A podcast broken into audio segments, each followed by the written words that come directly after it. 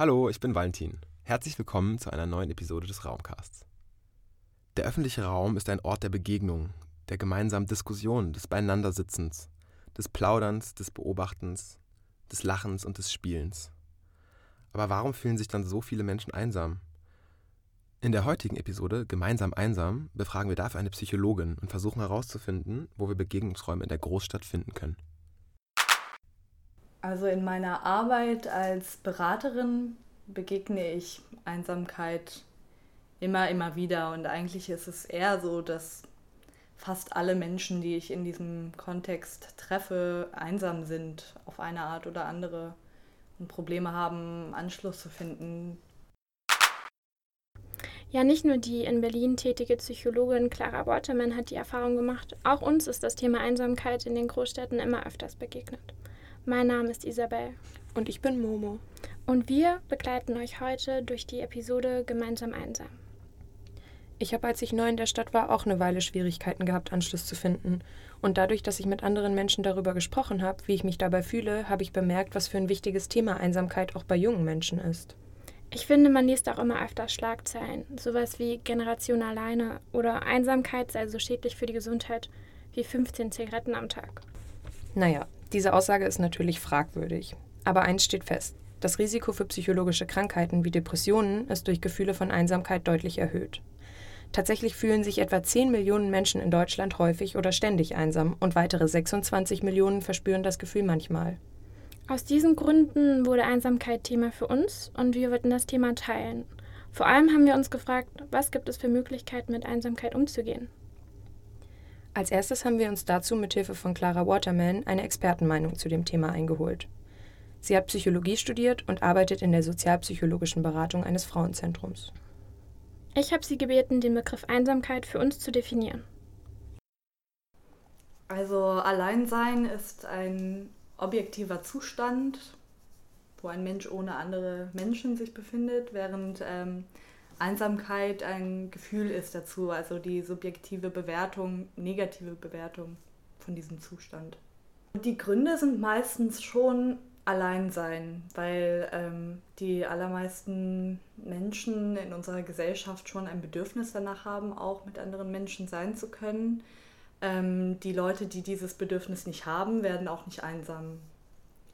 Und von Symptomen kann man da vielleicht nicht so richtig sprechen, eher, dass es viele Menschen traurig macht, allein zu sein natürlich. Ich denke, meistens ähm, geht dieses Gefühl, ähm, dass es einem nicht hundertprozentig gut geht, der, dem Gefühl der Einsamkeit voraus. Und dass man dann anfängt, das eigene Verhalten zu beobachten und sich auf einmal in der Gruppe unwohl fühlt und keinen Anschluss findet. Und diese Anschlusslosigkeit ist das, was wir dann als Einsamkeit empfinden könnten. Aber dieses, dass man reflektiert, was man gerade tut, das, das gibt es sehr öfters, das mhm. merkt man auch selber.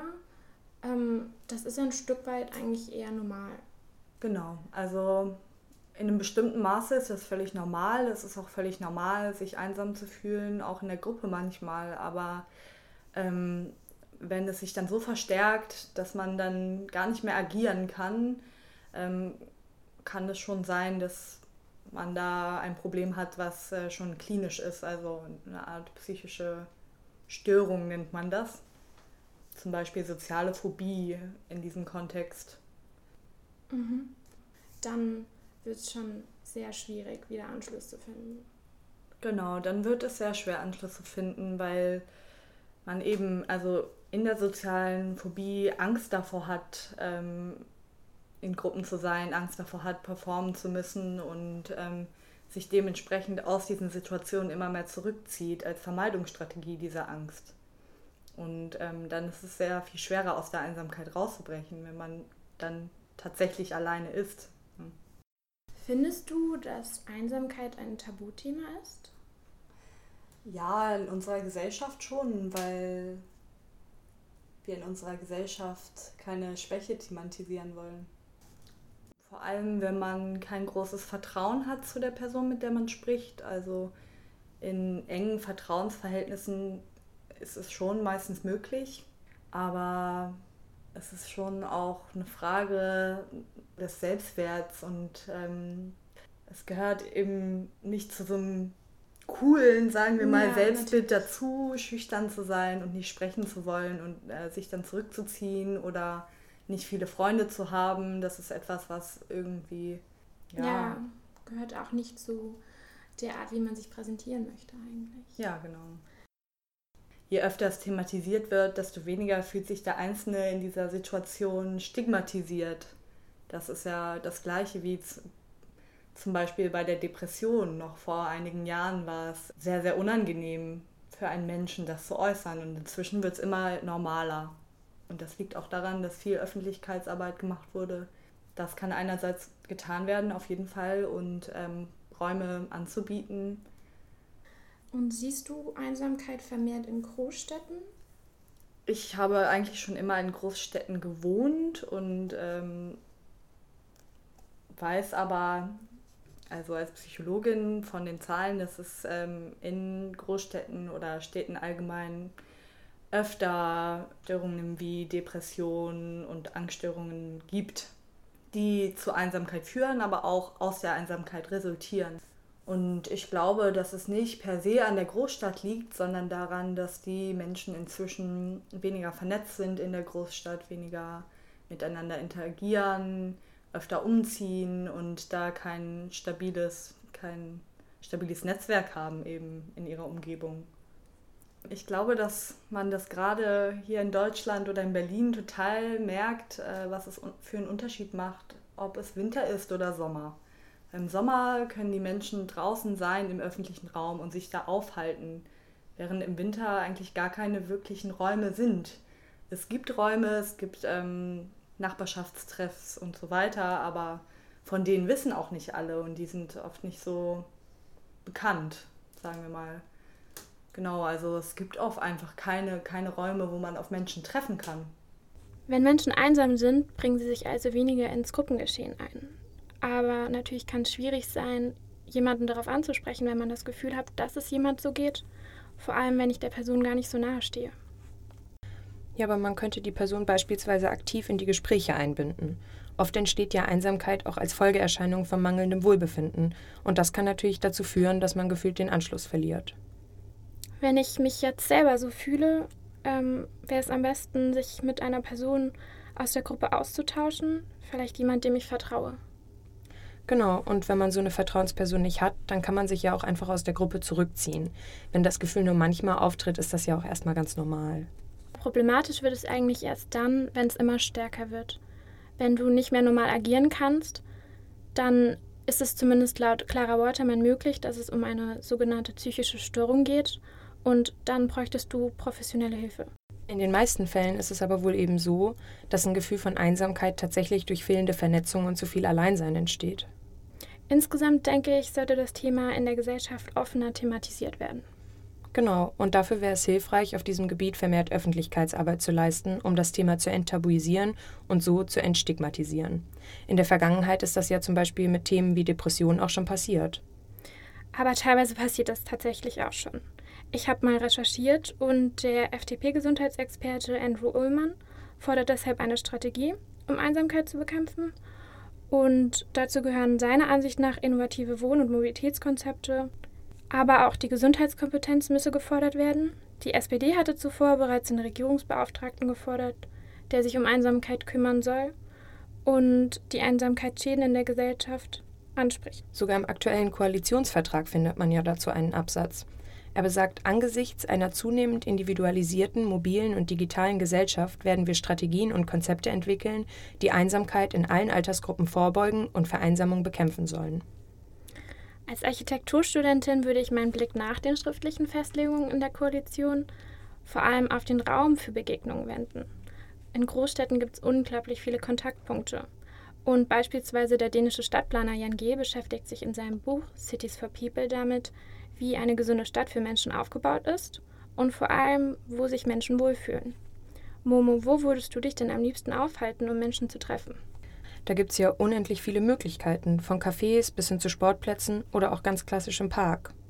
Auf meinen Reisen in Italien konnte ich mich von den schönen großen Plätzen in Neapel und Rom kaum lösen. Da verweilen ja ganz schön viele Menschen und sind auch viel offener, lauter und kommunikativer als in Deutschland. Dort unterhalten sich eigentlich alle mit allen und führen ihre Gespräche auch oft noch nach der ersten Verabschiedung laut weiter. Das sorgt natürlich für Lebendigkeit auf den Straßen. Das kann ich mir gut vorstellen. Als Architekt kannst du die Lebendigkeit im Raum aber auch anregen. Jan Gehl beschreibt dazu sehr passend Merkmale eines guten Begegnungsortes. Ich kann sein Buch jetzt jedem, den das ansatzweise interessiert, wärmstens empfehlen. Es gibt einen psychologischen und architektonischen Blick auf die Großstädte. Aber zurück zu den Plätzen in Italien. Das Relief und die vielen Details der Fassade laden das Auge ein, es zu beobachten. Durch Randzonen, damit sind Nischen, Wände, aber auch Bäume gemeint, wird dem Besucher Sicherheit gegeben, sich anzulehnen und abzustützen. Aber um wirklich bleiben zu wollen, muss der Besucher die Einladung erhalten, sich hinzusetzen.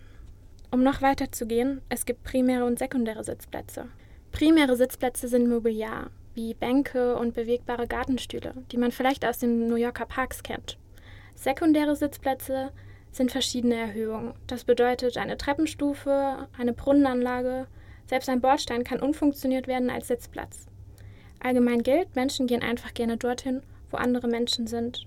Und dazu gibt es ein ziemlich schönes Zitat von Helise Holt, eine Architektin und Stadtplanerin aus Kopenhagen. Sie sagt, eine Stadt sollte wie eine gute Party sein.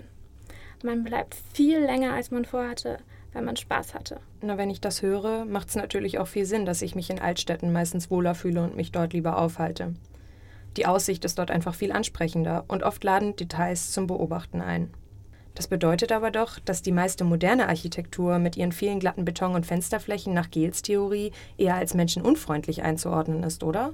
Klar, das kommt ganz drauf an, was man mit dem Entwurf überhaupt bezwecken möchte. Materialien transportieren auch immer Gefühle.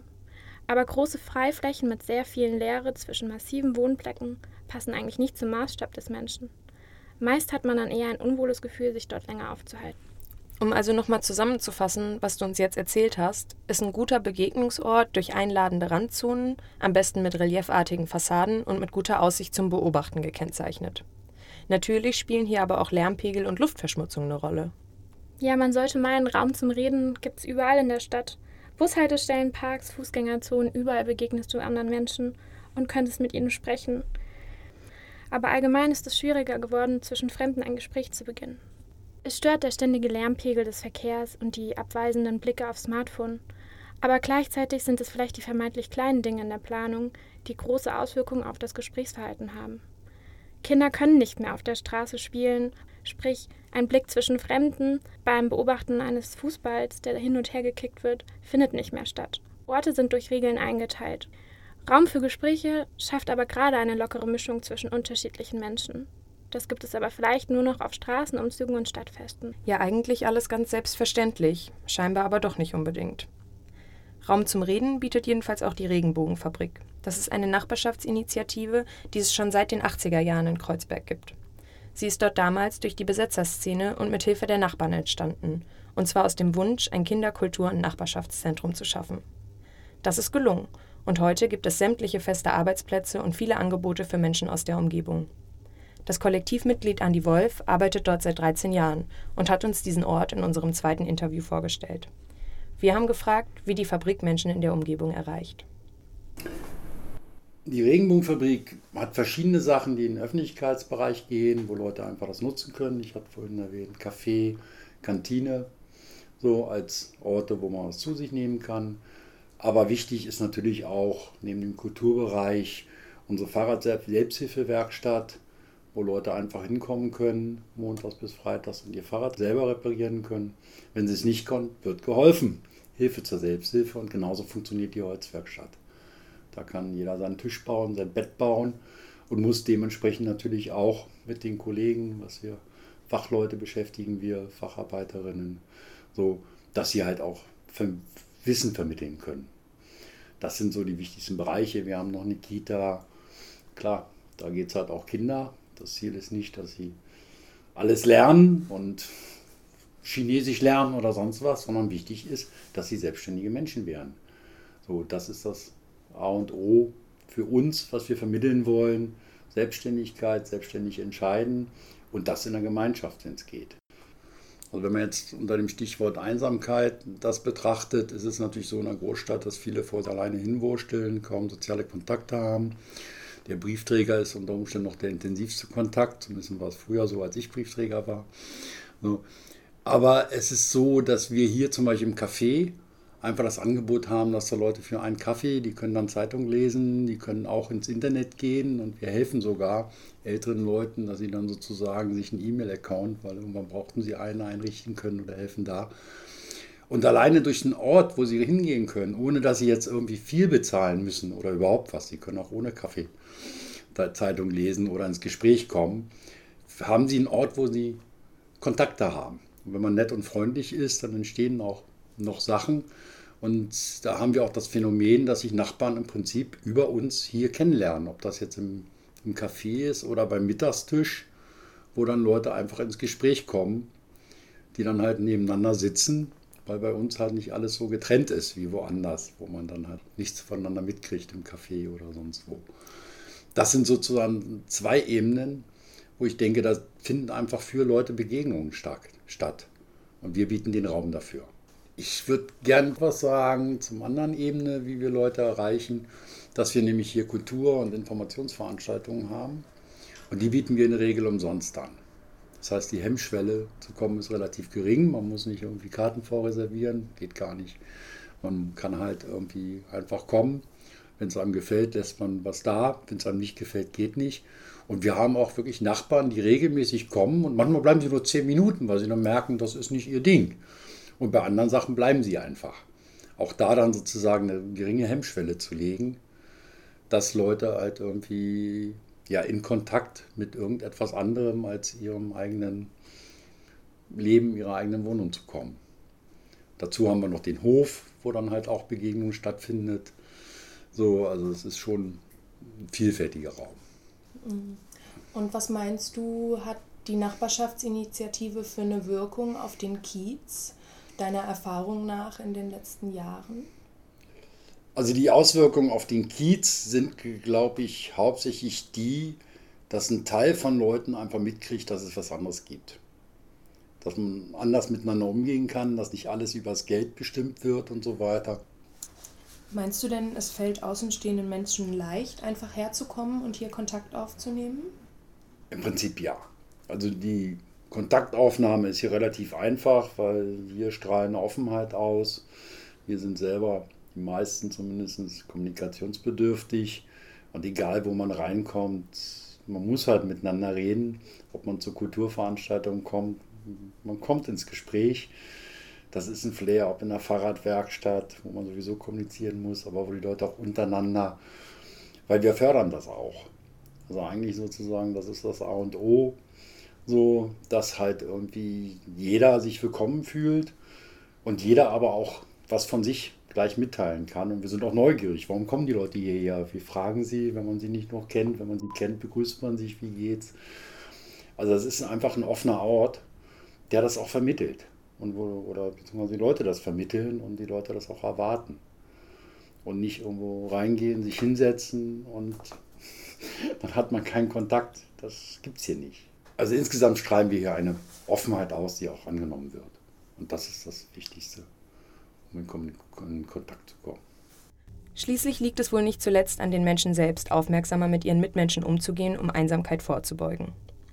Gleichzeitig besteht in der Politik und Architektur Änderungspotenzial, denn gute Städte schaffen gesunde Menschen. Wie wichtig Begegnungsräume und deren Erhaltung in der Stadt sind, soll zu guter Letzt unsere kleine Geschichte von Andy Wolf zeigen, mit der wir uns jetzt von euch verabschieden wollen. Wir haben mal jemanden gehabt, die hat vor ein paar Jahren hier angefangen mit einer geförderten Maßnahme über Jobcenter. Sie war hochschwanger. So, und war eigentlich alleine. Der Mann, der vielleicht zu dem Kind gehörte, war nicht da. Und auf jeden Fall hat sie hier angefangen zu arbeiten. Dann ist ihre Situation bekannt geworden. Sie hat eine neue Wohnung gesucht. Wir haben ihr geholfen, eine Wohnung zu finden. Und sie wohnt jetzt hier, hat jetzt eine Wohnung direkt hier an der Regenbogenfabrik. Und sie ist eigentlich eingebunden in ein Nachbarschaftsnetz dass Nachbarn sich um ihre Kinder kümmerten. Also ich habe mitgekriegt, sie hatte vorher noch eine Freundin, wie bei manchen Alleinerziehenden das ist. Da ist dann plötzlich niemand mehr. Die hatte noch eine Freundin. Und jetzt ist so, Nachbarn haben Kontakt, Nachbarn haben auf das Kind aufgepasst. Das Kind wächst mit anderen Kindern auf, die nämlich hier wohnen, weil auch das ist zwar nicht nur auf der Regenbogen, sondern auch die Nachbarn, die hier sind. Auch da funktioniert dann Netzwerk, weil auch das kann man vermitteln. Und das war eigentlich ein tolles Erlebnis, jemanden zu haben, die dann aufgeblüht ist und soziale Kontakte hat und eingebunden ist und auch noch Freiheiten kriegen kann. Das waren Micheline Schwamborn, Marie-Isabel Kling und Biane Lotze zur letzten Folge dieses Semesters. Schreibt uns gerne eure Kommentare und Anmerkungen. Bis zum nächsten Mal.